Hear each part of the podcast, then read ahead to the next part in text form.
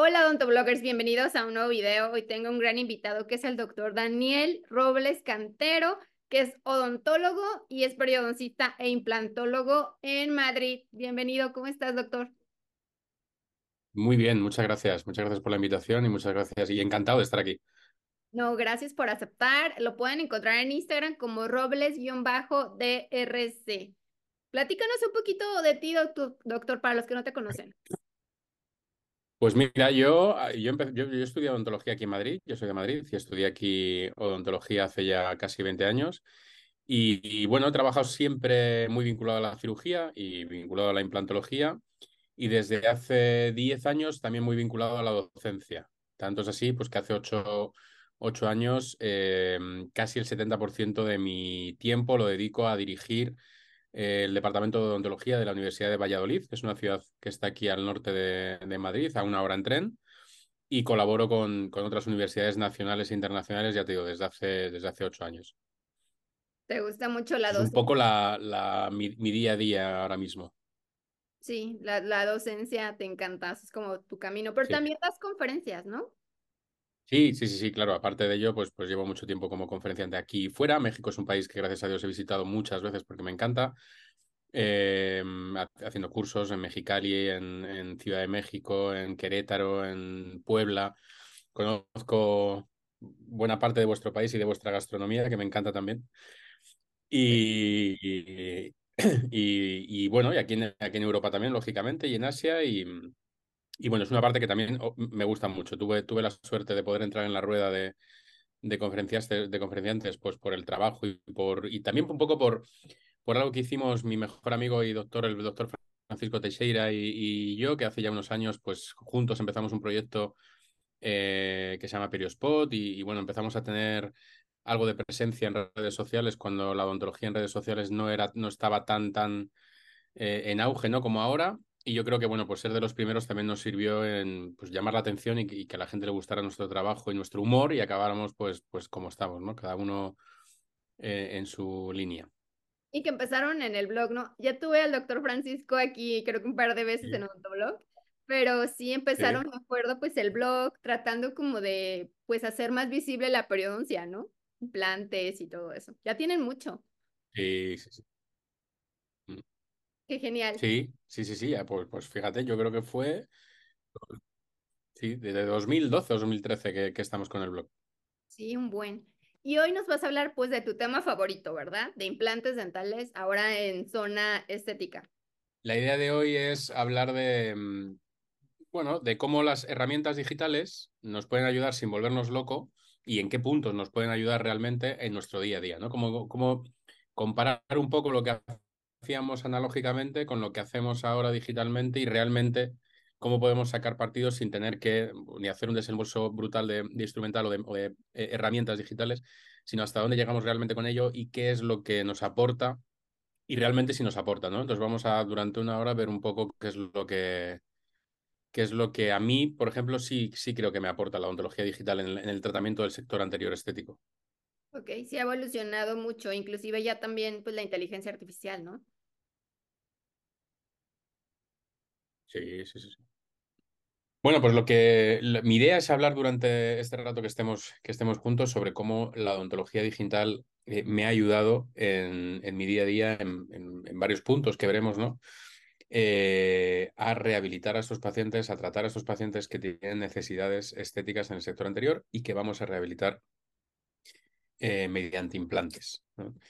Entonces, em, hay algo que a, mí, que a mí me interesa mucho, ¿no? Que, que es eh, aprender cosas nuevas siempre. ¿no? Yo creo que la odontología digital es una, una ventana que se nos ha abierto a los odontólogos, que nos hacen salirnos un poquito de, de, nuestra zona de confort y que a veces también nos hace perder un poco la cabeza. ¿no? Está claro que somos odontólogos, que, que estamos al servicio de la salud y de la y de la sanidad, pero muchas veces se nos exige ser más allá, ¿no? Se nos exige ser prácticamente informáticos cuando hablamos de la odontología digital, se nos exige ser eh, empresarios cuando abrimos una clínica, o se nos exigen muchas, muchos conocimientos que, carecemos o de los que no tenemos por qué saber, porque no nos los enseñan en, la carrera, lógicamente, ¿no? Entonces yo hace mucho tiempo, cuando di una de, de mis primeras charlas, yo la tuve que dar en Barcelona y coincidí en el tren con Víctor Coopers, que Víctor Coopers es un, muchos lo conocerán, ¿no? Pero es, un coaching eh, español que, bueno, después de, una mala experiencia vital, pues se dedica un poco a hablar eh, para empresas en las que considera que, mm, que, las personas que trabajan en esas empresas no son un currículum vitae y ya está, ¿no? Sino que hay que intentar sacar lo mejor de, de cada persona. Y hablando un poco de la odontología, Víctor me decía que la fórmula que él utiliza para definir a las personas es una fórmula que podemos aplicar de una manera muy eh, directa al dentista. ¿no? Víctor dice que cada una de las personas somos la suma del conocimiento, es decir, de todo lo que sabemos y aprendemos durante nuestra vida, que nosotros en odontología es prácticamente eterna, ¿no? Es hasta, hasta, que, hasta que nos jubilamos, que estamos todo el día aprendiendo cosas nuevas, yendo a, a cursos, a congresos, etcétera, etcétera. Somos una profesión, gracias a Dios, muy activa y que, que se actualiza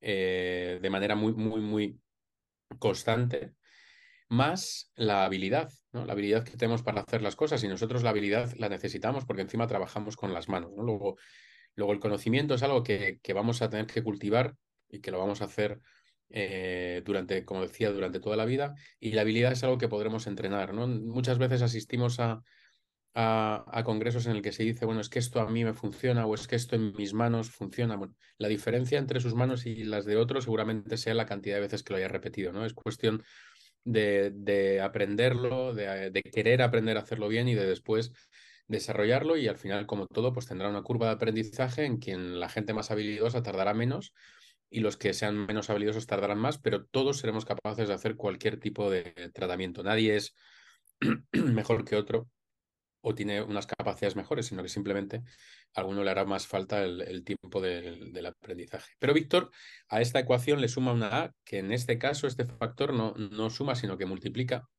Y esa es la actitud que le ponemos a las cosas, ¿no? Cómo nos enfrentamos a las cosas. Y, y yo en temas digitales reconozco que, que esa actitud al principio fue un poco expectante, ¿no? De qué es lo que va a pasar, qué es lo que, o sea, ¿por qué tengo yo que hacer ahora un desembolso en la clínica? ¿Por qué tengo que aprender yo ahora hacer un diseño digital que me parecía casi imposible? ¿Cómo tengo que diseñar los dientes cuando eso lo hacía el laboratorio? ¿Cómo voy a planificar con un planificador 3D cuando antes lo hacía directamente con una radiografía? Entonces yo reconozco que yo mismo, y aquí hago autocrítica, muchas veces la actitud de cada uno no es la mejor, ¿no? Que al final tendría que ser, pues oye, vamos a ver, vamos a esperar, vamos a pensar en, qué, en qué podemos mejorar o en qué nos va a ayudar, ¿no? Igual que ahora pasaba lo que hablábamos en la presentación, Igual que ahora va a pasar con la inteligencia artificial, ¿no? Que de primeras es un rechazo y luego veremos a ver eh, realmente hasta dónde llegamos. Con el tema de la inteligencia artificial y yo que vivo en Europa y que veo que lo están intentando acotar de muchas maneras desde el punto de vista legal, yo me imagino si, si a Edison cuando inventó la bombilla o a cualquiera de, la gente que, que ha dado un salto tecnológico en su momento le quisieran acotar, ¿no? Como que, casi me, recuerda más bien a la caza de brujas que se hacía cuando la Edad Media, ¿no? En el que cualquiera que pensara diferente o hacía cosas distintas, automáticamente a la hoguera. Creo que ahí nos equivocamos, creo que, al final habrá que, lo que habrá que hacer es legislar a quien lo use mal, pero no el uso de la inteligencia artificial, porque al final nos vamos a cerrar a un avance tecnológico que solo, que, solo hemos vivido cuando, cuando se inventó Internet, ¿no? que quizás haya sido el, salto tecnológico previo que hemos vivido todos y que seguramente en su momento pues también supuso un reto para todos. Y yo a esta, mm, ecuación le sumo una variable más, que sería la E, la E de la experiencia, pues no, no solo, como decíamos antes, ¿no? no solo entendiendo la experiencia como las veces que repetimos las cosas hasta que aprendemos a hacerlo, sino eh, las, las cosas que nos pasan y que nos hacen tomar una decisión en función de lo que nos ha ido pasando durante el tiempo. ¿no? Yo a mis alumnos del máster les pasa muchas veces, ¿no? Cuando tienen una mala experiencia, automáticamente descartan esa alternativa de tratamiento, pues porque ellos han hecho una elevación de seno y al paciente le ha ido mal, el paciente tiene una complicación que asusta tanto al paciente como al alumno y entonces automáticamente buscan alternativas para no volver a hacer ese tratamiento por el mal rato que han pasado. ¿no? Ahí es donde yo sí que, sí que soy tajante. Al día siguiente les vuelvo a citar la misma intervención para intentar desenquistar eso que tenemos ahí metido, ¿no? Yo creo que todos nos acordamos de algo que nos ha ido pasando desde acabar la carrera. Yo me acuerdo que fue con una endodoncia, que, bueno, pues, pues oye, hice una endodoncia a un paciente, esa endodoncia no la pude terminar, creó un absceso, ese absceso inflamó mucho al paciente y yo que empatizo mucho con los pacientes, pues lo pasé muy mal. Vi que, vi que mi tratamiento le estaba haciendo pasar un mal rato cuando mi idea era quitarle el dolor y quitarle cualquier eh, cualquier patología al, paciente, ¿no? Entonces, lo importante es, intentar eso, borrar esas, malas experiencias para que podamos seguir adelante. Y con la odontología digital igual, porque al final eh, es muy fácil dentro de la odontología digital que en algún punto nos, estanquemos, no sepamos avanzar, ¿no? Como decía, no somos informáticos, no, no tenemos una serie de conocimientos de diseño y de, y de desarrollo, pero no por eso somos o tenemos que limitar ese tema digital, ¿no? Habrá que buscar ayuda, habrá que buscar laboratorios que sí lo estén, gente con la que trabajemos que nos ayuden a implementar este tipo de, de alternativas y de, y de, herramientas que nos van a ayudar muchísimo y por lo tanto tenemos que intentar ser más flexibles ¿no? en, este, en este sentido. Hablábamos ahora hace, hace nada de lo de la inteligencia artificial. Hasta hace no mucho, claro, los saltos tecnológicos que, que veíamos pasaban con mucho tiempo. O sea, fijaos, desde que se inventa el primer, el primer, la primera impresora hasta que llega la impresora 3D, pues, pues prácticamente pasan 80 eh, años, pero sin embargo al principio, desde que se presenta el primer, el primer teléfono en 1876 hasta el iPhone, pues casi son dos siglos. A medida que se ha ido acercando o que ha ido avanzando la tecnología, esos saltos tecnológicos cada vez son menores y lo que hoy estamos viviendo como odontología digital seguramente en apenas cinco años sea prácticamente el pasado de la odontología digital. Entonces, si no nos sumamos, si no nos subimos al tren, al lenguaje que habla eh, las nuevas generaciones de odontólogos, va a ser muy fácil quedarse atrás o va a ser muy difícil poder cogerles el ritmo, ¿no? Pues yo creo que es el momento ya no de pensar de o pensar que la odontología digital está por, por avanzar y que mejor esperar a, ver cómo se termina de asentar esto, porque estas, estas cosas no se asientan, estas cosas evolucionan. Entonces, cuanto más tardes tú en, en, subirte al tren de la, de la odontología digital, más tiempo necesitarás para entender qué es lo que se estaba haciendo, qué es lo que se está haciendo y qué es lo que se va a hacer, ¿no? Entonces ahí sí que creo que es importante que de alguna manera eh, se nos abra un poco el interés. Y yo creo que todos hemos vivido una época en la que prácticamente nos han obligado a interesarnos de alguna manera en herramientas digitales. Hoy estamos haciendo un, un blog a través de Zoom. Yo Zoom no lo conocía hasta que llegó el COVID. A partir del, del COVID, el Zoom para mí es mi día a día. No solo para reunirme y hacer un blog contigo, que para mí es una maravilla que podamos hacerlo a través de Zoom, sino para reunirme con, con gente del trabajo e incluso para reunirme con familiar, familiares que están lejos. ¿no? Y fijaos con, en, la gráfica, o sea, prácticamente la, la descarga de herramientas digitales que permitían la comunicación mm, se multiplica por 100 y por 200 en algunos casos a partir de ese 2019, ¿no? A partir de ese, bueno, perdón, de ese 2020 fatídico en el que, bueno, pues, pues tuvimos que reinventarnos para mantener esas relaciones y, tener más contacto digital, eh, incluso entre nosotros. Y pero como yo os decía, yo eh, vivía muy tranquilo en mi, en mi analogía, yo, viví, yo pensaba que las cosas las hacía muy bien, hasta que de repente me di cuenta que efectivamente la odontología digital de alguna manera iba a venir a por mí, que es como, como la que veis en el vídeo. esta mujer representa lo que para mí era la odontología digital y aquel que está allí dormido, pues era yo en, mi odontología analógica.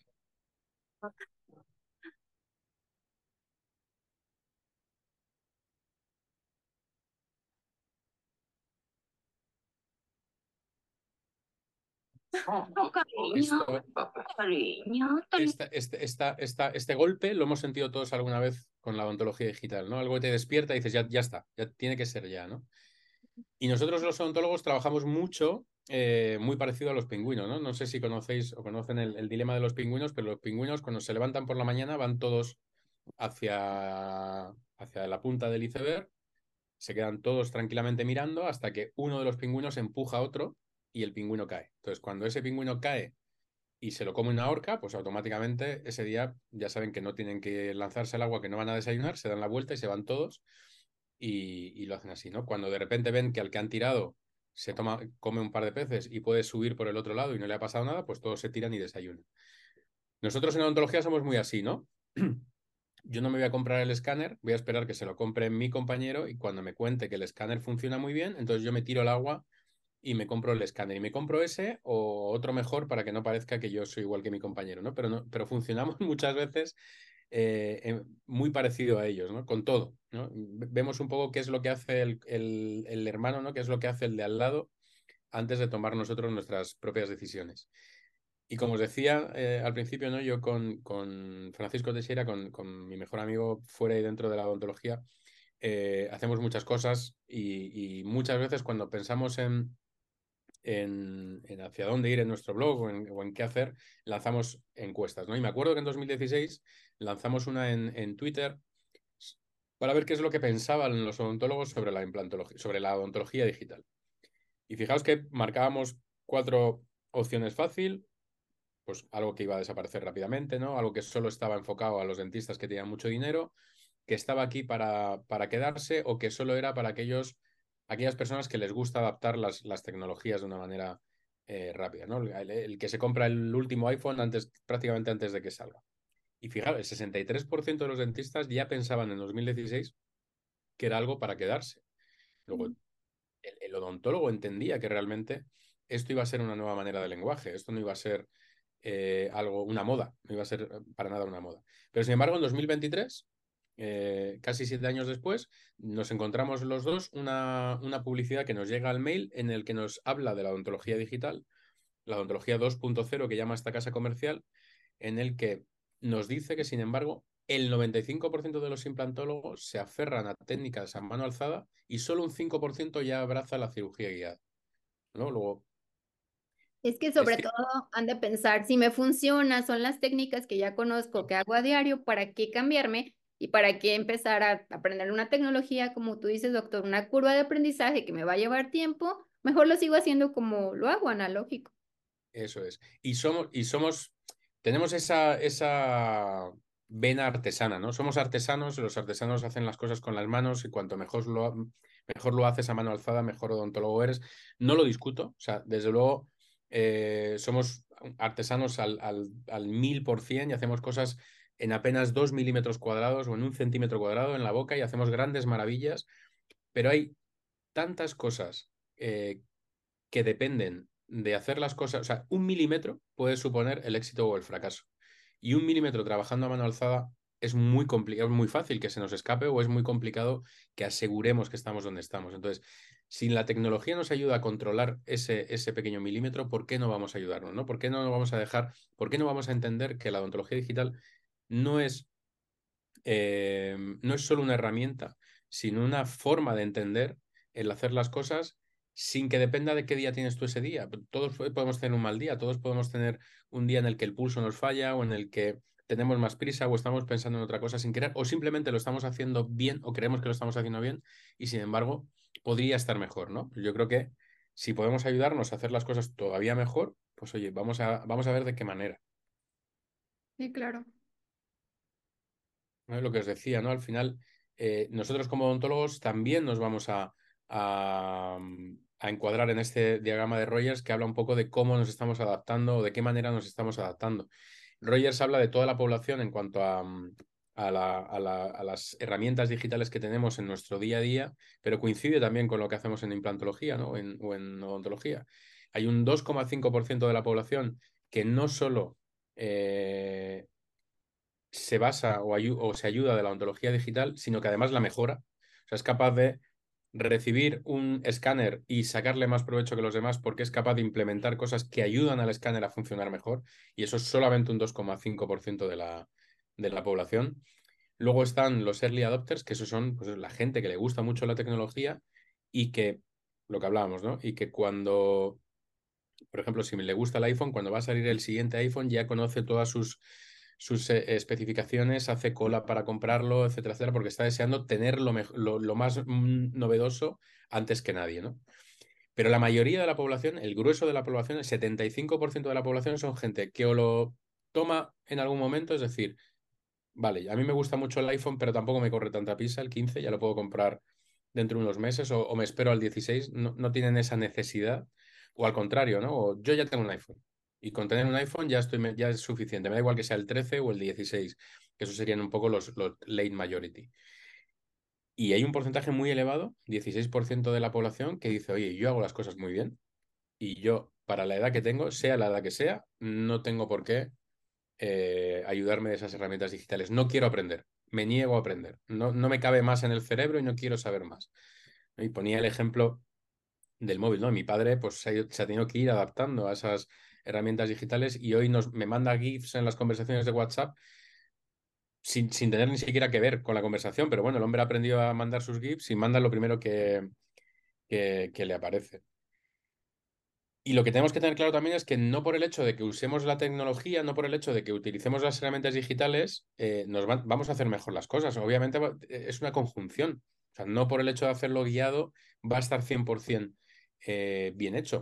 No por el hecho de, de computerizar un poco nuestros procedimientos va a estar al 100% si lo dejamos solo a la computerización. siempre vamos a tener que estar nosotros, siempre vamos a tener que entender la biología, siempre vamos a tener que, seguir los principios básicos biológicos, ya sean implantes o ya sean otro tratamiento, para eh, mejorar o, que esos tratamientos mejoren gracias a las herramientas digitales.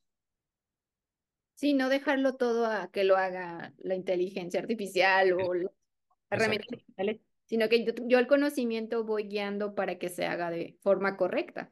Efectivamente, al final son herramientas de apoyo, son muletas en las que nos apoyamos para andar mejor o para correr más rápido. O sea, en ningún caso es, sustituye nada. Ni creo que, ni creo tampoco ¿eh? que la inteligencia artificial vaya a sustituir nada. Nos hará cambiar un poco eh, el paradigma, ¿no? Nos facilitará la vida porque la inteligencia artificial ayudará a que cuanto más información le des, más él, ella más te entienda a entender qué es lo que haces tú en tu trabajo y por lo tanto te puede ayudar de una manera más fácil. Yo creo que, que por ahí va a ir un poco el apoyo, pero siempre serás tú el que mande cómo tienen que, mm, que hacerse las cosas. Sí, como esos robots, ¿no? Que ya colocan implantes y demás, que, que es como tú dices, doctor, con mayor precisión, con la tomografía y demás, pero a fin de cuentas tenemos que estar ahí supervisando. Sin duda, sin duda. Nunca, el, el, robot nunca va a saber si el paciente va, puede tener un mal movimiento porque algo le moleste, no lo va a percibir. Entonces puede crear, siempre vamos a tener que estar nosotros ahí, ¿no? Yo creo que, que, eso es algo que, que, está claro, ¿no? Hay mucha gente que tiene miedo a, porque la inteligencia artificial puede hacer que desaparezcan trabajos, porque todo se va a, a llevar a ese extremo.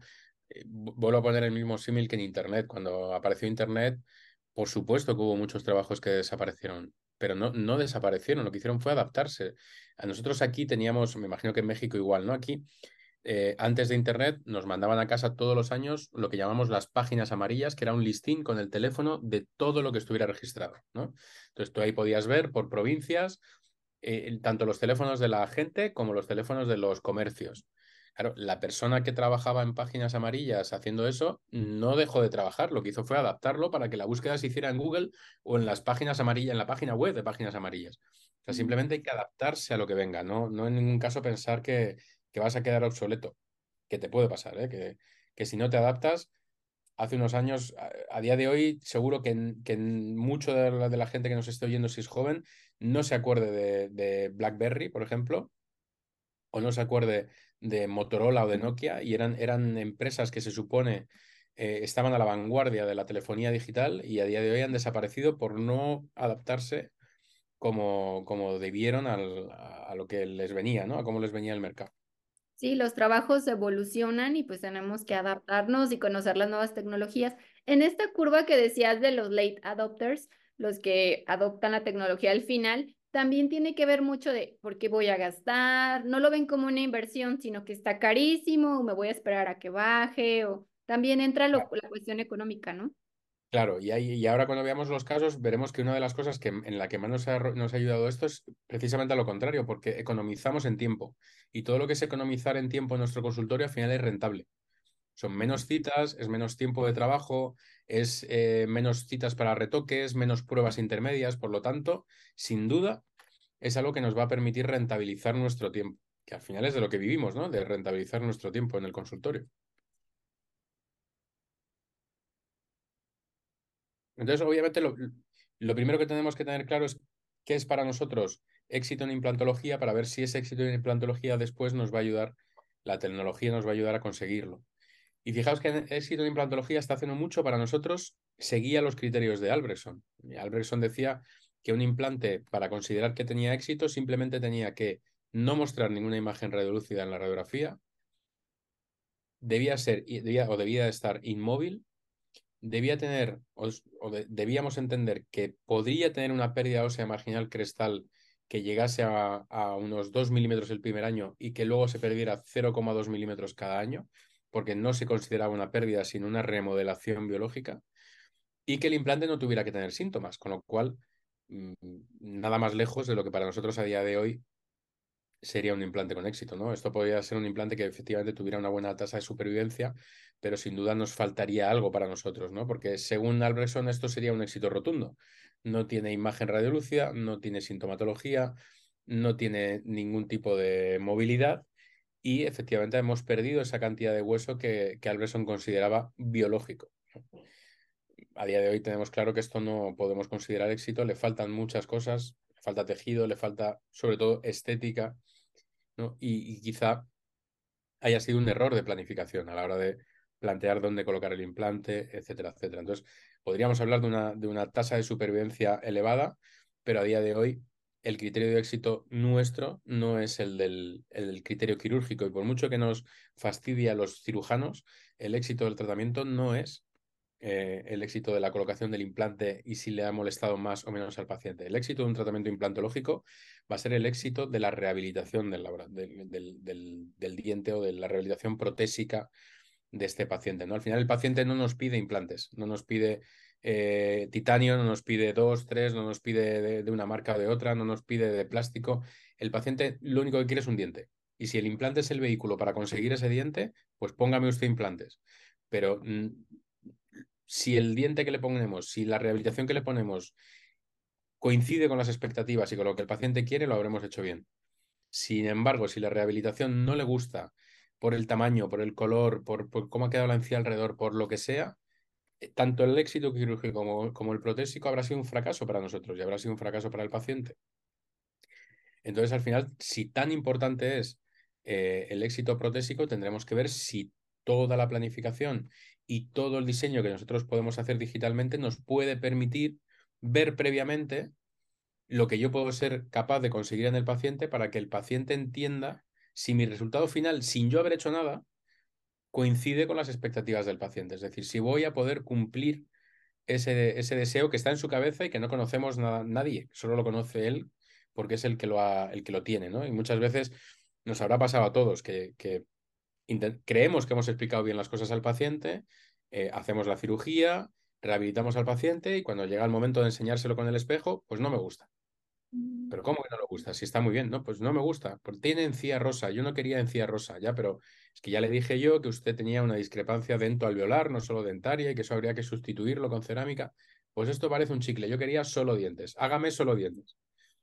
No se puede, ¿cómo que no se puede? Si yo he pagado por ello. No, no, no, no, se puede. Entonces, entramos en una fase en la que la prótesis ya está puesta, en la que la cirugía ya está hecha y en la que nos, el paciente nos exige, nos obliga a excusarnos sobre nuestro tratamiento. Entonces, si esas excusas posteriores las pudiéramos convertir en explicaciones previas, se acabaría el problema, porque tú se lo puedes explicar previamente y si el paciente no le gusta o no lo entiende, pues entonces no se hará el tratamiento contigo. Y no por eso tienes que pensar que eres peor dentista, sino que simplemente lo que el paciente cree que se puede hacer en su boca y lo que realmente se puede hacer en su boca no tiene nada que ver. Que eso es lo más complejo, yo creo, a día de hoy, de entender nosotros y sobre todo de entender el paciente. ¿no? El paciente tiene, y, y que me perdonen los pacientes, pero el paciente tiene una idea siempre de que como paga, puede conseguir cualquier cosa que, que él quiera en la boca, ¿no? Porque como es una es un dinero que va, que va a aportar a su boca, pero claro, el paciente tiene que entender que cuanto más ha sido el descuido por su parte, cuanto más tiempo ha pasado, etcétera, etcétera, la solución no siempre es la solución perfecta. A lo mejor la solución definitiva para ese paciente es lo que podría ser una solución temporal, provisional o intermedia para otro. Entonces, ahí sí creo que nos ayuda mucho, ¿no? En, esa, en esas fases de planificación en el que tú le puedes mostrar al paciente previamente cosas que el paciente pueda decir, oye, pues sí, podemos ir por aquí o no, y todavía ni siquiera has anestesiado, con lo cual todavía no tienes ninguna responsabilidad sobre lo, que, sobre lo que va a pasar. Y la expectativa slash realidad, ¿no? Eso es, claro. Claro, que, que, es, que es fundamental, ¿no? Entonces, fijaos, mm, nosotros clásicamente hacíamos todo de manera analógica y había cosas que nos, que nos salían muy bien y otras que no, y, no entendíamos, ¿no? Porque fijaos, eh, yo mis, mis primeros implantes post-extracción en el sector anterior los puse hace 15 años. Hace 15 años, como este, eh, apenas había literatura que, que, nos explicara cómo teníamos que hacer las cosas. De hecho, había dos escuelas muy diferentes. Por un lado estaba la escuela americana que nos decía, sí, sí, podemos hacer implantes inmediatos, tiene todo el sentido del mundo, es aprovechar la biología, etcétera, etcétera. Y por otro lado, la Suiza, que nosotros como europeos pues la vivíamos más, en la que nos decía que imposible. Esto es, hay que quitar el diente, esperar a que cicatrice, poner el implante después, y si hay que regenerar, se regenera, pero eso es más predecible que el implante inmediato. Y en el caso de que quieras hacer un implante inmediato, pues utilizas implantes muy grandes, que tengan mucha relación con el alveolo. O sea, fíjate, fijaos lo, diferente que, que, es a lo que entendemos hoy en día por implantología inmediata, ¿no? En el sector anterior. Pero era lo que había. Entonces, este caso, que es un caso que yo operé en mi máster cuando yo estudiaba, eh, es el, el típica paciente que acudió a la consulta porque se le descementaba la corona ya no había manera de rehabilitar de ninguna forma esto y pues no, recuerdo si se casaba su hija o tenía un evento el fin de semana, bueno, estas cosas que siempre pasan, ¿no? De lo intento arreglar, ya ahora no tiene solución y justo necesito una solución rápida para el, para el fin de semana. Entonces yo convencí a, mis profesores europeos de que hicieran caso de la escuela americana, ¿no? De que nos dejaran eh, hacer implantes inmediatos en un caso así. Entonces, como no estaba previsto, tuve la suerte de poder utilizar un implante que teníamos en el stock del máster, que era un implante estrecho. Si llega a estar planificado, este caso se hubiera ido con un implante dos veces más gordo, dos veces más ancho, seguro, porque era lo que, lo que nos decía la literatura. Sin embargo, como no teníamos otro, pues, pues le tuvimos, lo tuvimos que intentar con un implante estrecho. Implante de conexión externa, que era lo que había en ese momento, no había otro, otro tipo de conexiones. Y lo único que hicimos es intentar con un diente con los que provisionalizábamos los dientes antiguamente, hacer un provisional y con los conocimientos que teníamos de, del composite, entender que había que pulirlo porque obviamente eh, el composite que no esté pulido se lleva mal con la encía y la irrita. O sea, no, no teníamos más principios. Y fijaos a los cuatro meses cuando, lo, cuando quitamos el provisional, ¿no? Es que ni siquiera estaba bien ajustado, es decir, eh, eh, como era una plataforma externa, pues habría quedado ahí un gap en el que ha crecido tejido por encima de la plataforma, pero realmente a mí esto me da igual porque a mí lo que me interesaba y lo que más me llamó la atención es cómo habíamos conseguido eh, mantener por completo la arquitectura gingival, ¿no? que es, yo creo, el avance principal o el por, el por lo que nosotros corremos el riesgo o hacemos todo el riesgo que supone este tipo de cirugías, eh, única y exclusivamente porque guiamos desde el primer día esa arquitectura gingival para que se mantenga y para que la estética sea la que, la que conseguimos a día de hoy. A partir de aquí, pues tomar una medida es relativamente sencillo y fijaos, un, paciente que como veis mm, se cuida y se lava los dientes tres veces al día, no solo hay que verlo en, la placa de abajo, pues el implante del central, pues ahí está eh, aguantando y sobre todo con un aspecto en el que parece más un diente tallado y rehabilitado que un, que un implante. ¿Qué sé a día de hoy que hice bien en su día? Pues, pues muchas cosas. Por un, día, por, un, por un lado, colocar el implante en una posición correcta, que a día de hoy sabemos que es mandatorio y primordial. O sea, el implante tiene que estar en esa posición y no en otra porque manda la prótesis, no manda el, hueso. Si tan importante es la posición tridimensional, vamos a ver después si de alguna manera lo podemos hacer digitalmente eh, guiado. Por otro lado, utilizamos una, una plataforma, o sea, un, implante estrecho. Eso me permitió dejar un espacio en el alveolo. Ese espacio hoy tiene nombre, ¿no? Es el jumping distance, que, que hablan, el que hablan los artículos, que debe tener entre 1,5 y 2 milímetros y que nos permite mantener y estabilizar la, la tabla vestibular. Y por otro lado, pues tuve suerte de, de, seleccionar un paciente con un biotipo muy favorable, que en el fondo es prácticamente lo que nos dio toda la ventaja en este, en este caso. Pero sin duda lo que mejor hicimos fue provisionalizar al paciente y esa provisionalización nos ayudó a, a conseguir ese resultado.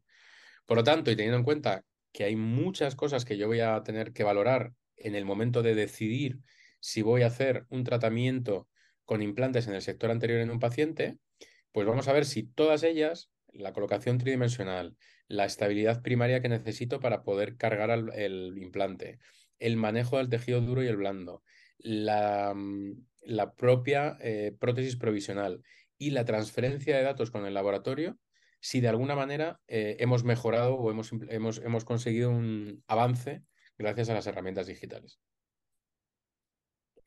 Pues vamos a ir viendo con casos que va a ser lo más fácil para, para enseñar ¿no? qué, es, qué es lo que hacíamos, qué es lo que hacemos y en qué, ido, en qué hemos ido mejorando o en qué hemos ido eh, mm, pues sí, sobre todo mejorando, ¿no? Eh, consiguiendo cosas eh, mucho más precisas, que al final yo creo que es la definición de lo que hemos llegado a conseguir gracias a la, a la odontología digital. Entonces, para mí la principal, la principal diferencia ha sido la planificación. ¿no? Nosotros, aunque, aunque incluso trabajáramos con planificadores 3D en el ordenador, es decir, hasta en el último momento en el que ya teníamos la posibilidad de ver nuestro CBCT en la pantalla, aún así seguíamos planificando en cortes de dos dimensiones lo que iba a tener tres dimensiones. Es, verdad que, que, ya habíamos pasado de, ver la radiografía a contraluz a hacerlo en el ordenador, pero seguíamos igual, seguíamos valorando un corte, que era un corte plano, en el que sí podíamos ver el corte anterior y el corte posterior, no de una manera diferente a lo que veríamos en el acetato, y sobre ello planificábamos. A día de hoy no. A día de hoy sí que hemos conseguido poder planificar en estudios volumétricos en el que podemos incluso hacer eh, un match entre lo que hay en la boca, gracias a un escáner intraoral, a lo que hay en, el, en, la parte ósea, en el esqueleto, ¿no? gracias al CBCT, y mezclando las dos, las dos informaciones, la esquelética y la dentaria, poder planificar la colocación de nuestros implantes en una posición tridimensional real, en un modelo 3D real, sabiendo o determinando cuál va a ser la colocación, cómo se relaciona ese implante con el hueso que tiene alrededor, cómo se va a relacionar ese implante con el implante eh, adyacente o con las raíces de los dientes adyacentes y conseguir, por lo tanto, ver realmente en todos los ejes del, del espacio y relacionado con los propios dientes del paciente lo que vamos a conseguir. ¿no? Entonces, yo para mí, desde luego en planificación no hay duda. O sea, el salto que hemos dado de la planificación analógica a la digital es, es lo que, de las cosas que más eh, nos ha ayudado y más nos está ayudando. Por otro lado, hablábamos de la posición del implante, ¿no? Es, es, es muy importante, todos hemos, como decía, ¿no? Todos hemos tenido eh, algún momento en el que en la cirugía mm, nos da la sensación de que el implante lo hemos colocado perfecto y cuando pasa el tiempo, el tiempo de su integración y nos vamos a hacer la segunda fase o a tomar medidas, de repente vemos el implante y, y, y, nos da la sensación casi como si se hubiera movido, ¿no? Como como que no está en la posición correcta. Y no es que tú lo hayas hecho mal, es que tú al final pierdes referencias, estás en la cirugía, hay un alveolo sangrante. Cuando tú colocas el implante en la pared palatina, si tiene una cortical muy dura, te puede empujar un poco el implante hacia vestibular. Y cuando tú, aunque tú crees que lo estás haciendo muy bien, eh, tu ojo da lo que da. ¿no? No, no, no tiene más, más posibilidad, ¿no? O sea, no, no, no tenemos más, más opción. Y aunque lo hagamos muy bien en un porcentaje muy elevado, siempre va a haber algún caso en el que de alguna manera vamos a tener que corregir esa pequeña mala posición. Entonces vamos a ver si esa posición tridimensional que es tan importante en sentido mesiodistal, en sentido apico coronal y en sentido vestíbulo palatino, la podemos de alguna manera eh, asegurar gracias a alguna herramienta digital. Y volvemos a lo mismo, efectivamente, sí, sí vamos a poder eh, ayudarnos de, una manera muy clara. Hasta hace no mucho. Sí, dime, dime. Las guías quirúrgicas son las que nos ayudan a mantener. Eso, sí, fíjate que incluso eh, yo, con, yo, con, el tema de las guías he, vivido las, las, dos, las dos cosas, ¿no? Cuando empezaron, en el, ya en aquellos casos eran carísimas, tenías que tener un programa especial, había dos casas comerciales que, que te permitían utilizar estas guías, eh, pero claro, solo tenían una referencia, o dos, tenían dos referencias, un modelo de escayola y una radiografía. Entonces, muchas veces cuando tú luego llevabas esa guía al paciente, el implante estaba donde no había encía queratinizada porque no había podido valorarse cuál era el tejido del paciente, o el implante estaba casi en el paladar porque no se veía realmente cómo estaba relacionado con el resto, o no coincidías con la línea media. O sea, había muchos datos que al, al, diseño y a la impresión de esa guía le, le faltaban. Entonces hubo una época en la que prácticamente eh, yo lo he vivido, ¿no? Que se decía, nada, la, guía, la cirugía guiada es para el que no sabe poner implantes. Los que sabemos poner implantes lo hacemos sin guía, ¿no? fíjate que yo a, día de hoy eh, te diría que es lo contrario. O sea, la guiada es para los que sabemos poner implantes y, aparte de saber poner un implante, queremos ponerlo donde ahí y no en otro sitio, solamente ahí. Y los que lo hacen analógico, pues bueno, siempre nos queda la opción de hacerlo lo mejor posible sin eh, asegurarnos que va a estar perfecto. Entonces, entre una y otra hubo una época en la que nosotros nos hacíamos nuestras guías, mm, eh, eh, eh, hacíamos lo que nosotros llamábamos implantología pilotada, en el que al menos tú te guiabas de alguna manera para que la emergencia del, implante te la aseguraras por palatino. te aseguraras ya que saliese. Entonces podías utilizar guías que llamábamos protésicas, que nos permitía, pues eso, pasar esa primera fresa de lanza, como veis ahí, y después ya la retirábamos, eh, terminábamos el fresado a mano alzada o eh, utilizábamos estas guías que de la misma manera te permitía colocar una o dos fresas guiadas para después colocar el implante de manera analógica, ¿no? A día de hoy hemos cambiado radicalmente. Ya podemos hacer una guía en la que nos aseguremos eh, que efectivamente vamos a colocar el implante en la posición que queríamos. Tanto es así que empezamos a hacer, empezamos a preparar casos en los que incluso en implantes unitarios preparamos ya no un provisional, sino una prótesis definitiva que colocamos al paciente el mismo día de la cirugía porque podemos asegurar hasta la posición del hexágono, ¿no? Fíjate que sería imposible hacer un match entre una prótesis definitiva y un implante, porque a nada que haya una pequeña discrepancia media micra de vuelta, ya el hexágono no encajaría y por lo tanto la prótesis no se adaptaría. A día de hoy no, a día de hoy podemos ser tan precisos como para poder colocar el implante y la prótesis en el mismo momento sabiendo que el implante va a quedar exactamente donde lo hemos planificado. Y obviamente hay mucha literatura que nos va a hablar de, la precisión que tiene este tipo de guías y de lo importante que es eh, el diseño de la guía y el material que utilizamos, por ejemplo, ¿no? Porque como os decía, hasta hace no mucho, eh, las guías eran, pues en función de la casa comercial, lógicamente, como, como tuvieran diseñada esa, esa cirugía guiada. Como en todo, yo no considero, fíjate, yo no considero que realmente las guías sean para la gente que no sabe poner un implante, porque de hecho hacer bien una guía o saber colocar implantes con guía requiere una curva de aprendizaje. No es poner la guía y ya está. Hay que diseñarla, hay que adaptarla y hay que saber hacer ambas cosas. Y hay que saber tomar el registro al paciente. Porque el paciente tiene que estar en una posición específica en el CBCT, no puede estar girado, no puede dar... Realmente requiere una preparación previa.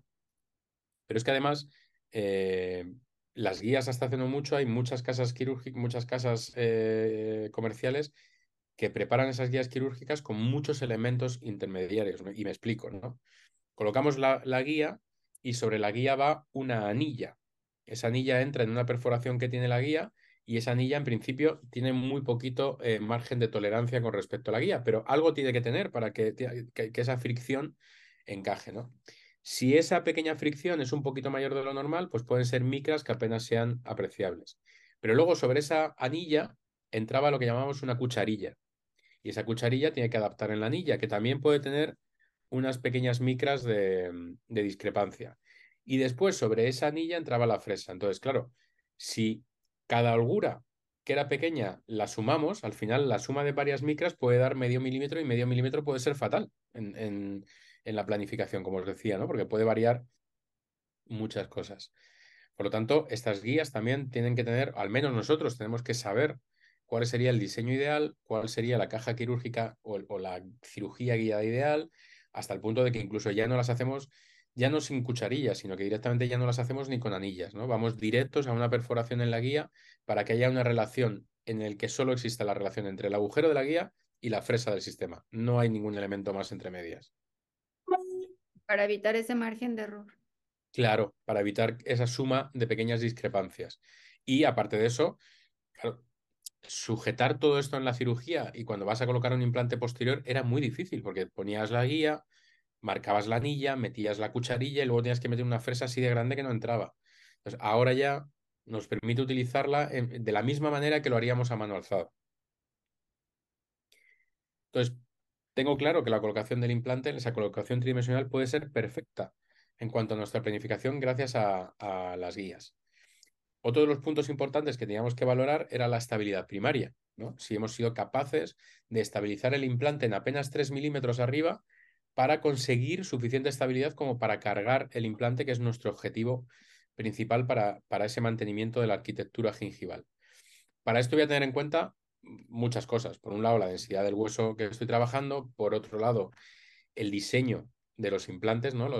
hay implantes que están diseñados precisamente para, para esto, parecido al que veis en la, en la diapositiva, ¿no? Un diseño muy agresivo en el ápice, que es donde va a tener toda esa estabilidad y que esa, esa agresividad se va prácticamente disolviendo hacia la zona coronal, que es donde va a estar en contacto con, con el alveolo, con el coágulo. Yo esa estabilidad primaria, independientemente de, de, los factores de lo que dependa, yo puedo valorarla de varias maneras. ¿no? La literatura me dice que puedo utilizar el torque de inserción como, como método de medición. ¿no? Yo creo que todos estamos de acuerdo en que si un implante entra a 50 newtons, está entrando más fuerte que a 20, no hay duda. Pero yo ahí lanzo una pregunta, ¿no? Y es, ¿dónde se están produciendo esos 50 newtons? No, tenemos claro en qué punto. Nosotros pensamos que es en el ápice, pero imaginaos que es una resistencia que está teniendo la pared palatina del implante a la hora de entrar. Para, para, que yo os lo explique mejor, imaginaos un implante, vamos a salirnos de la implantología inmediata, imaginaos un 36, que abrimos un pequeño colgajo, fresamos en el hueso que ya está cicatrizado, coloco un implante, va entrando a 40-50 newtons y como lo tengo cortical, ¿no? cuando ya estoy enterrándolo, esos 40 newtons se convierten en 10 e incluso a veces perdemos el implante, ¿no? porque caen a un hueso esponjoso. Entonces, ¿dónde estaban los 40 newtons? Los 40 newtons no estaban en todo el implante, estaban solo en la zona cortical de la cresta. Luego es un valor que sí es un valor objetivo, pero que no es definido, no, no tiene una definición clara de dónde está ocurriendo ese torque. Aún así es un valor que lo podemos tener en cuenta. Por otro lado estaría la radiografía, que me lo dice la literatura, pero que yo no sé, todavía soy incapaz de entender cómo puedo saber si un implante está estable o no en función de lo que vea en la radiografía. Y luego habría dos opciones que para mí las dos son casi mejores que las anteriores, ¿no? Por un lado, el feeling del operador. Yo creo que todos sabemos cuando el implante está entrando suficientemente fuerte como para cargarlo sintiéndolo en la mano. Es, igual que cuando sabemos que una muela va a salir fácil o no. O sea, al final la experiencia nos hace percibir esas cosas y la literatura lo avala. Y por otro lado, el, el ISQ. El ISQ es un valor, es el Implant Stability Quotient, que es un valor eh, que nos da un análisis de radiofrecuencia que hace un aparato que transmite ese análisis de radiofrecuencia a la superficie del implante y te da un valor en función de la cantidad de implante que está estable en el hueso. ¿vale? Es muy sencillo, ya veréis. Se puede medir con, con elementos que midan el ISQ, como el Ostel o como el Penguin, por ejemplo. Y este es un, experimento que yo hice para que veáis la diferencia. ¿no? Yo creo que sobre un paso de en resina autopolimerizable, entonces cuando colocamos el implante y la resina no se ha polimerizado del todo, el valor que da es un valor bajo porque no está estable.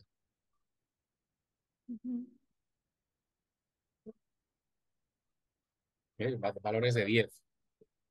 Sin embargo, cuando pasan, unos minutos y la, resina se polimeriza, fijaos los valores que ahora, ¿no? Valores de 73. Luego, efectivamente, cuando el implante está estable, los valores de ISQ son más altos y sobre todo la, literatura me dice que yo puedo cargar en los implantes siempre que tengan valores superiores a 56, 58 o 60 aproximadamente. Y es un valor real, es un valor objetivo que yo puedo utilizar incluso en, aspectos legales, ¿no? Cuando, te, cuando alguien, eh, un juez te dice, pero ¿cómo hiciste eso si la carga inmediata tiene un riesgo? Bueno, pues lo hice porque tenía un valor el día de la colocación del implante de 64 ISQ y eso me dice la literatura que lo puedo hacer. Entonces ahí ya eh, el juez o el abogado tiene que callarse. ¿no? Sí, y al momento de poder revisarlo con ese aparato, ya puede, entrar el paciente de carga inmediata. Exacto, exacto. Con respecto al manejo del tejido duro y del tejido blando, es algo que efectivamente a día de hoy todavía, eh, bueno, pues el, tema digital nos, puede ayudar a planificarlo, pero es algo que obviamente tanto la extracción del, injerto como eh, la colocación del seno injerto es algo que hacemos de manera analógica. Sí podemos prever un poco eh, en la planificación cuánto es el grosor o cuál es la cantidad que voy a necesitar, pero no es algo que, que yo vaya a desarrollar de alguna manera desde el punto de vista eh, perdón, desde el punto de vista digital. Eh, sin embargo, también, como os decía, también va, va, a requerir una curva de aprendizaje importante. Tenemos, gracias a Dios, a mí me alegra mucho que a día de hoy todas las personas que se dedican a la implantología o que se forman en implantología tienen una formación bastante interesante en cirugía mucogingival, en mejora y adaptación de los tejidos perimplantarios. ¿no? Yo creo que al final, eh, estoy harto de decirlo cuando hay gente que, que consigue maravillas en regeneración ósea. Eh, si luego al final no le añades tu cinturón de tejido blando, todo lo que has hecho acabará por perderse, ¿no? Entonces, hay que aprender también a manejar esos tejidos, hay que entender que es el cinturón de seguridad de nuestros implantes, o sea, va a ser lo que nos va a prevenir de muchas enfermedades posteriores y que puede no pasar, pero que, que, si, que no sea porque no, no haya sido por, por haber nosotros hecho todo lo posible para asegurar de alguna manera ese, ese implante, ¿no? Entonces yo decía esto porque, claro, a día de hoy se aprende mucho, pero en la época en la que yo estudié, eh, la cirugía mucogingival es que no se daba, no, no entraba dentro de la, del, la guía docente de mi máster, ni siquiera había sitios donde aprenderlo. O sea, si, conseguías que tu implante cayera rodeado de encía queratinizada, oye, pues genial, pero, pero si no, pues, pues mala suerte, no podías hacer mucho, ¿no? Sin embargo, igual que, que fui pesado para, mm, para conseguir que me dejaran hacer un implante inmediato, pues también en el máster conseguí que me dejaran hacer eh, un, un, injerto de, tuberosidad. Y me acuerdo una vez, uno de mis primeros injertos fue operando eh, mano a mano con, con, Francisco, ¿no? con Teixeira, y, lo grabamos y, nos pasó algo muy gracioso que os, que os, dejamos aquí en el vídeo para que veáis. Pero bueno, esto es lo que hace eh, el no haber tenido una formación como la que hoy en día tenemos todos en este tipo de cirugías.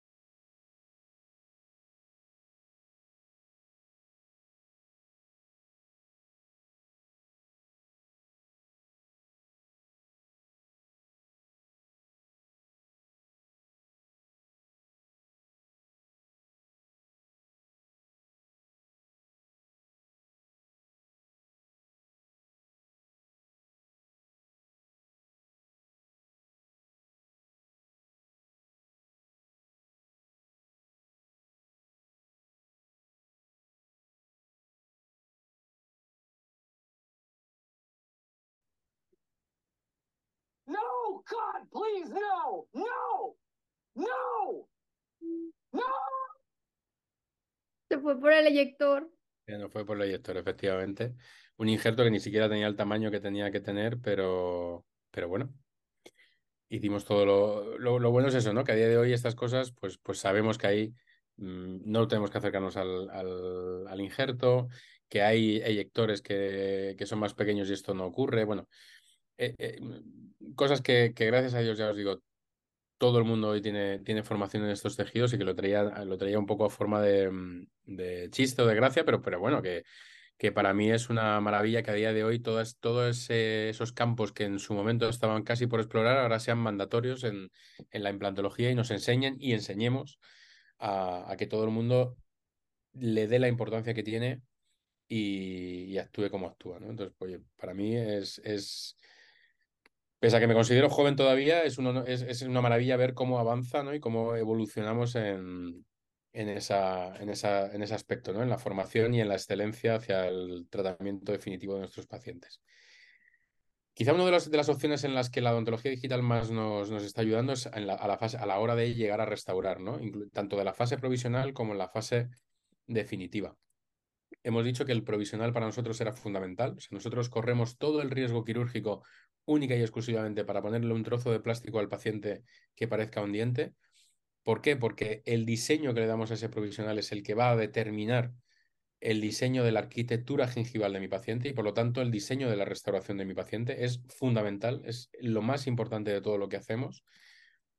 Para mí hay tres artículos que son la Biblia y por eso lo pongo así, son, para mí son fundamentales, son los dos artículos de Óscar González y Guansú, donde nos habla y nos define por primera vez el nivel crítico y el nivel subcrítico y cómo tenemos que diseñar nosotros nuestros provisionales para conseguir un perfil de emergencia lo más eh, natural posible. Y por otro lado, el de Ramón Gómez Meda y Jonathan Esquivel, que nos habla también un poco de las zonas importantes que tenemos que tener en cuenta cuando rehabilitamos a nuestros pacientes.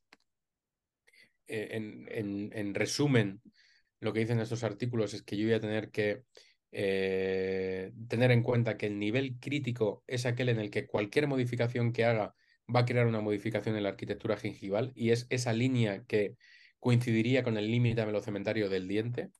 Y el nivel subcrítico es todo lo que va desde el nivel crítico hasta la plataforma del implante y que en el diseño que nosotros tenemos que tener en cuenta va a tener que ser eh, en el nivel crítico exactamente igual que el diente natural, excepto en vestibular donde lo vamos a hacer 0,5 o un milímetro más corto. Claro, hablamos de de cantidades en el que de manera analógica es muy difícil eh, hacerlo bien, ¿no? 0,5 milímetros es imposible eh, diseñarlo eh, a mano alzada. Y por otro lado, el nivel subcrítico que lo vamos a hacer as concave as possible, es decir, tan cóncavo como sea posible en el 360, ¿no? alrededor de toda la restauración. Por lo tanto, vamos a ver cómo diseñamos y confeccionamos estos provisionales.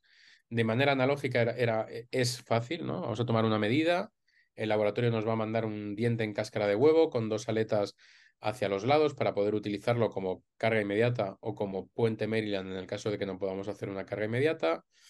Entonces colocábamos nuestro implante, una vez hecha la extracción y eh, gracias a este provisional, cuando terminábamos de colocar nuestro implante, rellenar nuestro gap y eh, colocar nuestro pilar provisional, nuestra varilla de titanio provisional, pues conseguíamos rebasar toda esa, esa llave y fuera de boca ya dedicarnos a pulir, a dejar la superficie tan cóncava como sea posible y marcar muy bien el límite melocementario del, del diente, que sería ese nivel crítico. Pulimos y repulimos hasta que marcamos bien, el diseño y lo colocamos en boca para que cicatrice o nos ayude a diseñar la cicatrización de la encía a partir de este provisional. Como en este caso, en el que de la misma manera vamos a extraer ese diente y con nuestro provisional analógico Vamos a preparar ese provisional. Vamos a trabajar los tejidos. Colocamos el provisional. Y cuando pasan los tres meses, pues los tejidos maduran y conseguimos ese resultado final que nos permite tener tejido suficiente para manejar y sobre todo nos, nos ha permitido mantener esa arquitectura sobre estos provisionales yo voy a poder hacer las modificaciones necesarias para mejorar en la medida de lo posible el resultado final hasta que ya decido que tengo que, que voy a poder cambiar esta restauración por la restauración definitiva y eh, terminar mi caso con una prótesis cerámica. ¿no? Por lo tanto, requería de mucha parte artesanal, lógicamente, y sobre todo es que eh, en mi práctica, por ejemplo, colocar el implante podía llevarnos media hora, 45 minutos, y luego diseñar el provisional y pulirlo bien otra hora y media más de gabinete hasta que ya conseguíamos el resultado final lo más parecido a lo que queríamos. Luego prácticamente estábamos toda la mañana con el paciente al que le hacíamos un, un incisivo central. A día de hoy, lo que podemos hacer son maravillas con el tema digital, porque yo con el CBCT del paciente, es decir, con el escáner del paciente, con la radiografía del paciente, puedo crear un modelo 3D en Exocad y puedo segmentar solamente los dientes que voy a extraer. Es decir, voy, voy eliminando todo hasta que dejo limpio los dos dientes que voy a extraer.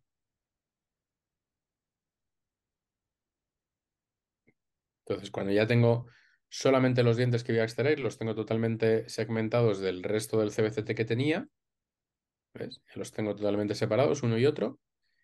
Y ahora lo que puedo hacer es sobre el STL del escaneado del paciente, voy a poder hacer match entre el diente del CBCT y el del diente que voy a extraer. Entonces, ahora yo al laboratorio simplemente tengo que decirle que me diseñe un provisional del mismo, con el mismo perfil de emergencia que el diente que voy a extraer. Entonces, el laboratorio tiene toda la información para generarme un provisional que va a quedar exactamente igual que el diente que voy a quitar y por lo tanto voy a mantener la arquitectura de una manera mucho más natural. Y ya no tengo que estar yo dos horas haciéndolo, sino que directamente me viene del laboratorio y es tiempo que gano en el, en el gabinete. Fijaos además el aspecto, el pulido que viene del laboratorio. Yo soy incapaz, por mucho que me gusta pulir, conseguir estos acabados eh, hechos a mano alzada por mi parte. ¿no? Y si importante era el diseño e importante era la, era la creación del provisional, llega un momento cuando ya han pasado tres meses en los que tú quieres transmitirle al laboratorio lo que tú has conseguido con tu provisional, ¿no? Y hasta hace no mucho lo hacíamos de manera analógica con la técnica de HIN. Es decir, nosotros colocábamos el implante, colocábamos el provisional, a los tres meses retirábamos ese provisional, claro, y ahora yo, después de estar con una imagen como la que veis a la izquierda y haber conseguido la que tengo a la derecha, yo ahora lo que quiero al laboratorio es que me copie de la manera más perfecta posible lo que mi provisional ha sido capaz de hacer.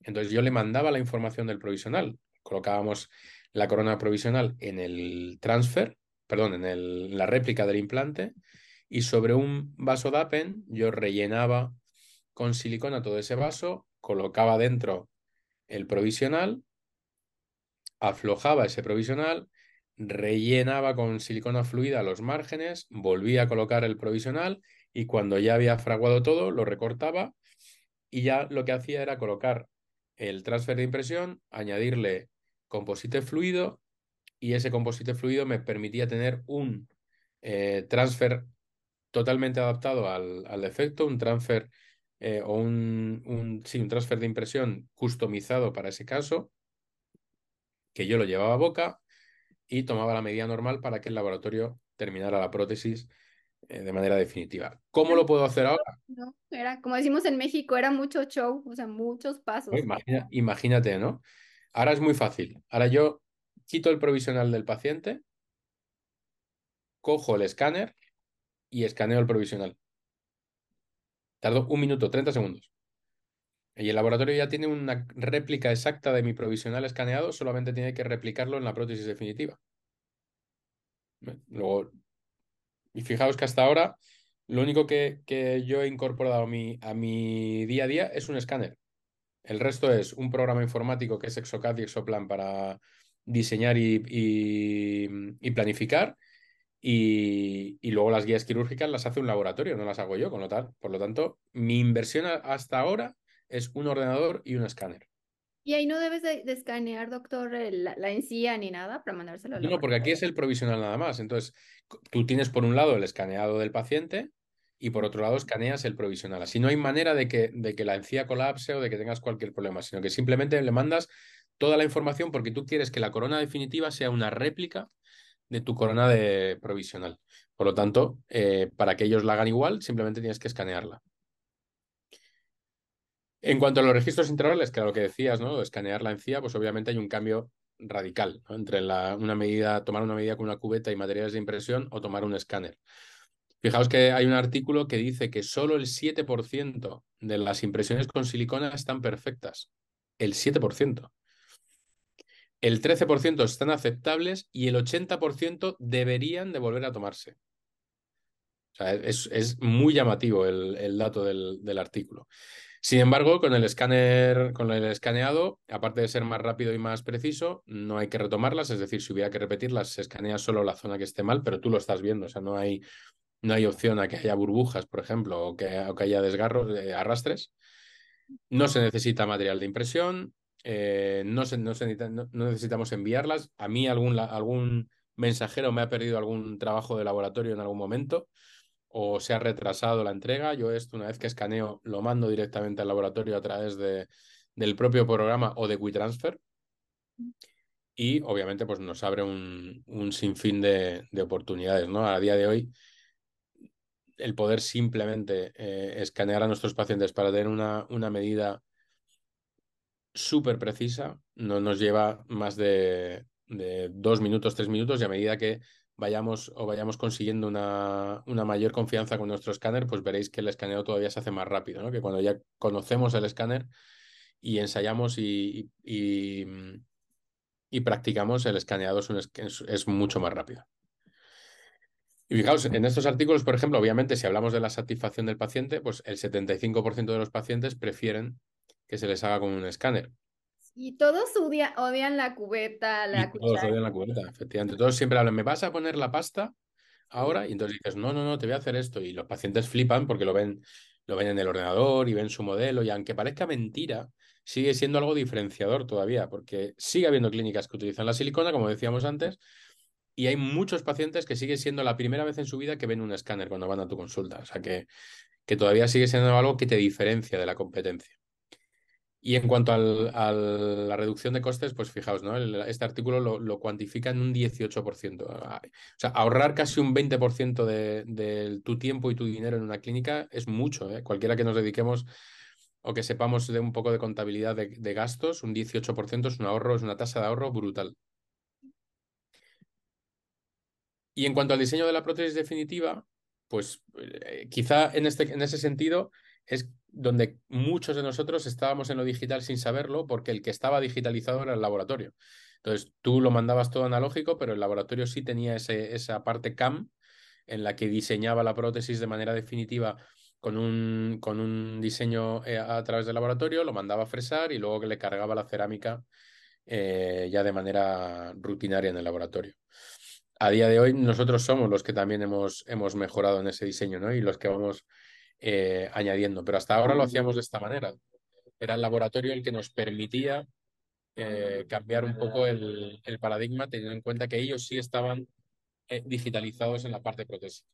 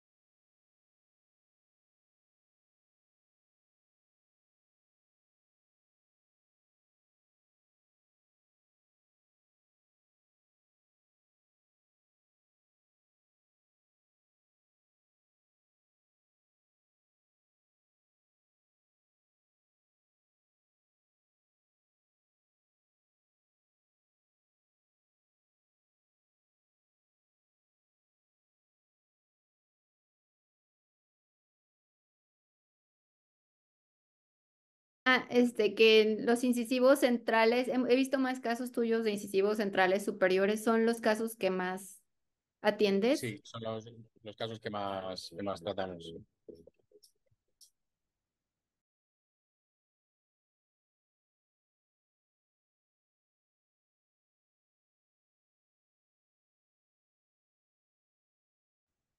Aquí, hasta aquí lo hacíamos todo de manera analógica, incluso el provisional también lo hacíamos de manera analógica. Y era es, es, todavía sigue siendo en algunos casos, donde el laboratorio sí pasa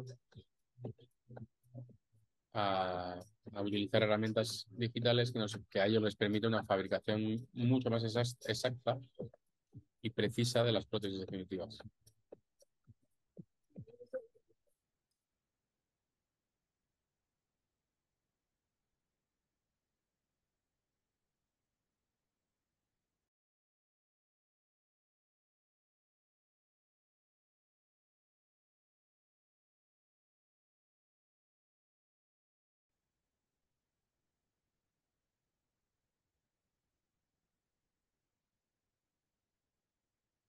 Aquí todo, todo es 100% analógico.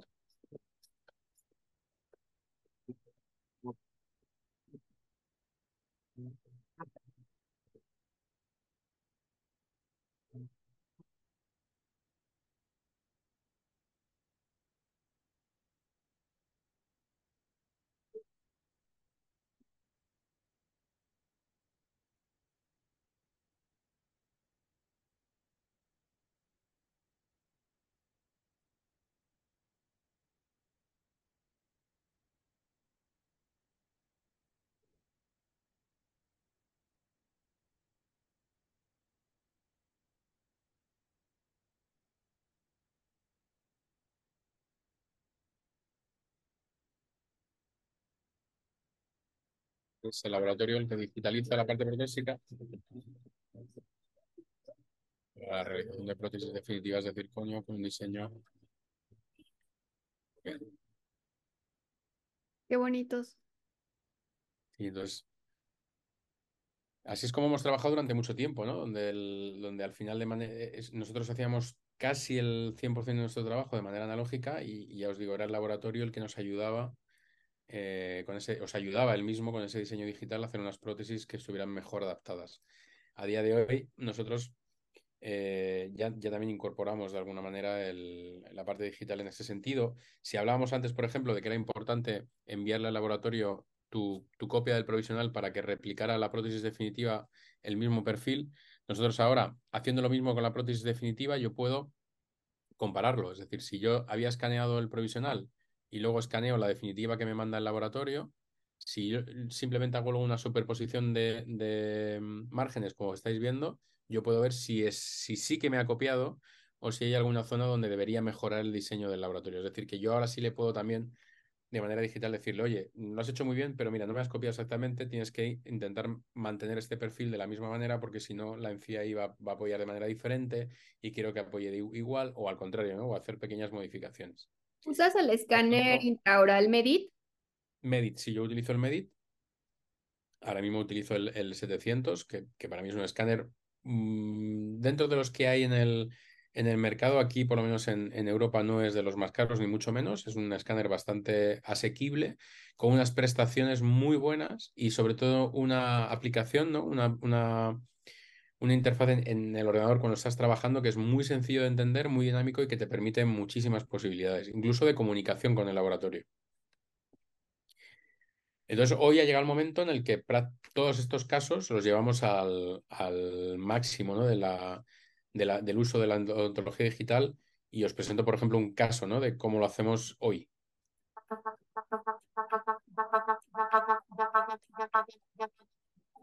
En este caso tuvimos que extraer esos centrales por un problema endodóntico y lo que os decía, ¿no? Planificamos ya directamente, hacemos un, un, escaneado previo, un STL, lo, lo hacemos, eh, hacemos match con el CBCT, diseñamos los provisionales.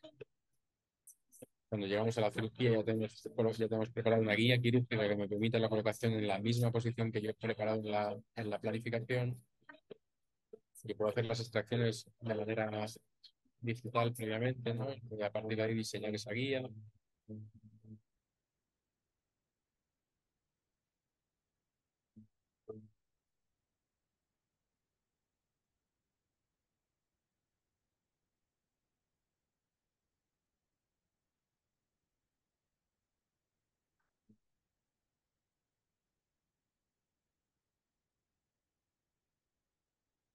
Esta la imprimimos, recibimos la guía y con esta guía vamos a colocar esos implantes en nuestra posición tridimensional. Fijaos, a mí me gusta hacer esas ventanas que veis a los lados con dientes para asegurarnos de que está ajustada en su posición. Ahí veis, por ejemplo, que no hay apenas discrepancia entre el diente y la resina y expresamos, ahora ya como vamos guiados, nada más tenemos que ir cambiando de fresa y entramos, salimos, entramos, salimos, muy rápido, no hay que estar mirando cuál es la inclinación, etcétera, etcétera, sino que vas directo a la posición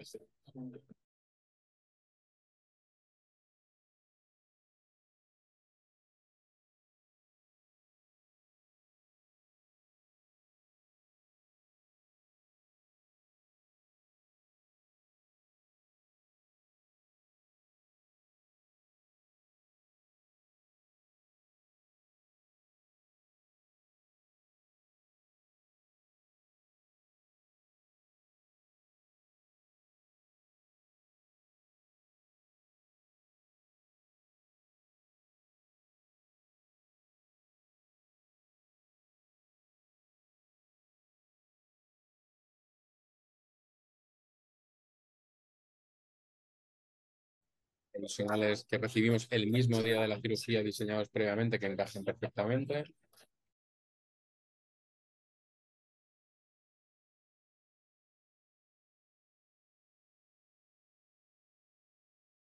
de los tejidos y ahora ya el laboratorio diseña, bueno, escaneamos obviamente, le transmitimos la información al laboratorio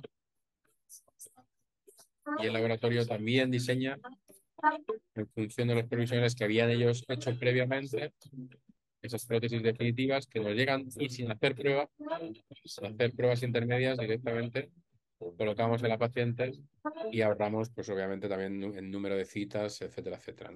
Pasamos de eh, estas situaciones en las que costaba mucho conseguir esa posición tridimensional. Fijaos, ¿no? Lo que os decía en el vídeo, mirad el ajuste en la fotografía entre el diente y la guía, prácticamente, ahí, vemos que hay un encaje perfecto donde no hay discrepancia, con lo cual estamos en su, sitio. Este tipo de ventanas además me ayuda a favorecer también un poco la irrigación, ¿no? Deja que pase el suero ah, dentro de la, resina y la colocación de ese implante que nos favorece Fijaos ahí cómo vemos también que se adapta el transportador del implante a la, anilla, con lo cual ahí ya estamos en esa posición eh, que habíamos conseguido con la planificación. El diseño de los provisionales, como os decía, con un pulido extremo y un diseño perfecto en función de lo que nos dice la literatura. La colocación de esos, de esos provisionales, que también lo podemos hacer guiado, podemos utilizar unas férulas que nos permite, como esta, asegurarnos de que está en la posición que, queríamos. Y fijaos ese hueco que tienes para pasar el, el destornillador y poder atornillarlo en esa posición. Y como os decía, ¿no? un laboratorio que te ayude a conseguir lo que tú buscas y que te siga un poco en tu filosofía para terminar los casos pues como, como tú quieres terminarlos. Y luego nos quedaría ya la última, el último apartado que, que os, quería, que os quería mostrar, que es, eh, bien, hemos, hemos transmitido un montón de información, pero toda intraoral. Entonces nos llegan casos como este, ¿no? Teodoro, que es un paciente que operamos también el doctor Francisco Teixeira y yo, y, donde empezamos a implementar una serie de cosas que queríamos hacer con la empresa con la que trabaja ahora, Francisco. Entonces hacemos un, full guide el, eh, mouth en el que diseñamos tanto la guía como el provisional previamente, antes de la, cirugía.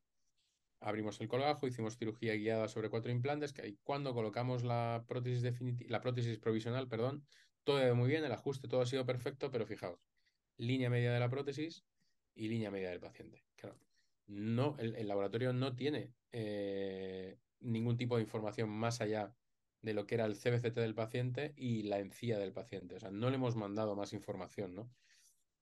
Entonces, a día de hoy, esto también ha cambiado muchísimo, ¿no? Porque yo, en casos incluso como este, complejos donde voy a provisionalizar previamente, donde tiene implantes colocados en otro sitio, restos radiculares, etcétera, etcétera, y que tampoco, y también he perdido muchas referencias, yo le puedo dar al paciente muchísima información con los escáneres extraorales, ¿no? Igual que utilizamos el escáner intraoral, vamos a utilizar escáneres intraorales. Fijaos que yo con el, con el por ejemplo, que es un escáner extraoral grande, yo puedo escanear la cara del paciente y luego el STL de la boca lo puedo hacer coincidir con eh, la imagen extraoral. Entonces, yo hacer un match y aquí ya el laboratorio es imposible que se equivoque, ¿no? Ya tiene toda la información con respecto a la posición del maxilar real que ha recibido y el resto de la cara del paciente. Si no tengo, si no tengo el zoom, es decir, si no tengo esta imagen 3D, si no tengo este aparato, que sí que es verdad que, no en todas las clínicas lo tenemos, yo ahora, por ejemplo, utilizo eh, el Polycam 3D, que es una aplicación de iPhone, que me permite hacer un escaneado facial también como el que veis y que me permite exportarlo a STL, con lo cual el laboratorio también puede no hacerlo tan preciso como el otro, pero sí que puede tener dos STLs que vincular y que al menos tener una, una referencia. Sí, porque también lo que es tomar varias fotos, ¿no? Y como que... Exacto, tú vas despacito, vas pasando despacito y él, lo que va haciendo el, el, iPhone, digamos, con la aplicación es que te va haciendo fotos hasta que dice, ya está, ya tengo, ya tengo suficientes. Y entonces te lo monta en, en 3D y te permite, pues esto, ¿no? Conseguir que, que, encaje línea media facial con línea media dental y mejorar en, en resultados. Entonces, eh, simplemente, como, como habíamos hablado al principio del blog, pues, pues deciros que todo lo, que yo he hablado y la información que yo he hablado la vais a tener aquí también en, en Periospot de manera gratuita. Un blog en el que volcamos eh, información por si alguno quiere tener un poquito más de información o más, más profunda que vaya más allá de esta horita y pico que hemos estado hablando. Y de todas formas, para lo mismo, os dejo, os dejo aquí mi, mi contacto. Este es mi Instagram, que es por donde más me podéis, más rápido me podéis encontrar y más rápido os voy a contestar y quedo a la disposición de, quien quiera para hablar de lo, que, de lo que necesitéis, así que ahí me podéis encontrar y, preguntarme lo que, lo que os haga falta. Muchas gracias. terminamos. ¿Eres buzo también? Eh, sí, me gusta mucho bucear. Me gusta mucho bucear y yo trabajo aquí en, en, España. Hay una empresa de implantes que es esta que veis ahí, ¿no? Es acá de Klockner. Klockner es una empresa que hace cosas muy, muy chulas y una de las cosas que hace es que vincula la formación con el hobby del ponente. Entonces, mi, mi, experiencia, la que yo hago es que me los llevo a bucear a un sitio de, de España muy chulo. Entonces, damos, damos un día de formación y al día siguiente eh, buceamos y estamos todo el fin de semana juntos. Ay, qué padre. Sí, sí, está muy bien. Genial, compaginar las dos. Sí, vi esa foto. Claro. Doctores, luego es buzo y mil, papá y mil cosas más. Sí, pues habrá que hacer una de estas en Los Cabos que, que seguro que ahí se puede bucear muy bien. Sí, deberíamos hacer algo. Cuando hagas alguna conferencia y nos invitas, aquí ponemos Claro que sí, claro todas que sí. tus conferencias y pues sí, que sigan a Periospot. Ahí van a encontrar todo lo relacionado, el contenido que hace el doctor Robles y el doctor Teixeira. Y hacen un equipo genial y pues mil gracias por venir aquí a platicarnos de lo que tanto te gusta hacer, de toda tu curva de aprendizaje, de tu experiencia y todo lo que nos trajiste hoy a Blog. Mil gracias, doctor. Muchas gracias a ti. Y síganlo en Instagram, aquí está su Instagram, denle like al video si tienen dudas, pues la pueden dejar aquí en el video, contactar directamente al doctor, aquí vamos a estar leyendo sus dudas, preguntas y dejen like y sigan al doctor que también sube casos clínicos muy increíbles en su Instagram. Gracias doctor, te mando un abrazo hasta Madrid. Muchas gracias igualmente y espero vernos pronto y conocernos más allá del Zoom. Sí, claro que sí. Bienvenido a Odontoblog cuando quieras y espero conocerte y verte por acá cuando vengas tú, cuando venga el doctor Francisco conocerlos acá en México en persona. Claro que sí. Gracias y un abrazo cálido hasta Madrid. Gusto en conocerte, doctor. Nos vemos hasta un próximo video. Los que nos están viendo, suscríbanse al canal o denle like donde nos estén viendo en cualquier plataforma. Y nos vemos en un próximo video. Gracias, doctor. Muchas gracias.